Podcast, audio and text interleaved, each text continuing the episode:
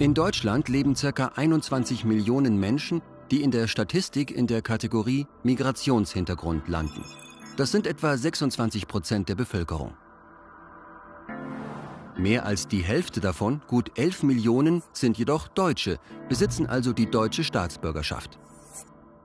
Und 6 Millionen davon haben gar keine Migrationserfahrung. Sie sind nicht selbst zugewandert, sie wurden in Deutschland geboren.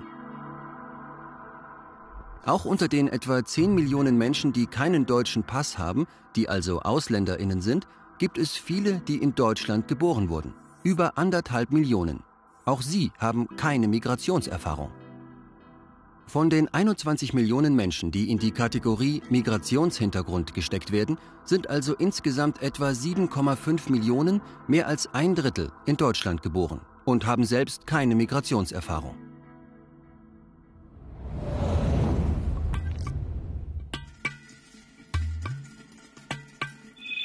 Zwei Drittel der Menschen, die in die Schublade Migrationshintergrund gesteckt werden, haben ihre Wurzeln in anderen europäischen Staaten.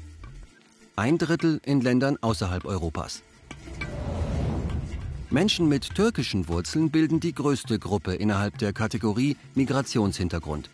Allerdings leben sie im statistischen Durchschnitt schon seit 32 Jahren in Deutschland, sind also längst Teil der deutschen Gesellschaft.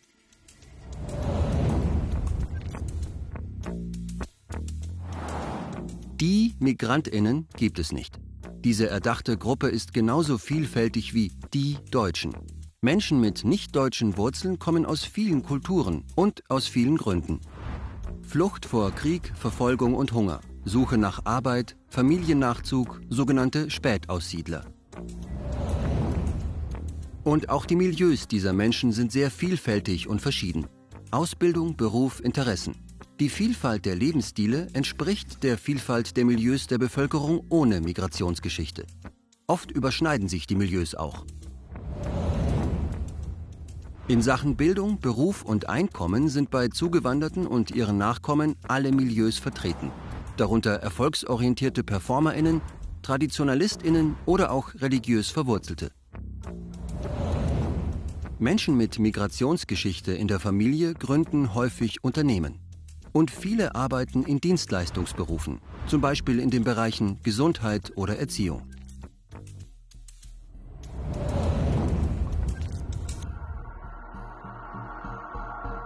Migrationshintergrund ist vor allem ein Begriff für Statistiken, zum Beispiel zur Bevölkerungsstruktur. Aber auch Politik, Polizei und Justiz verwenden ihn oft. Und über diese Kanäle taucht er auch in den Medien auf, jedoch sehr einseitig. Jeder vierte Fernsehbeitrag oder Zeitungsbericht im Zusammenhang mit dem sogenannten Migrationshintergrund handelt von Gewalttaten.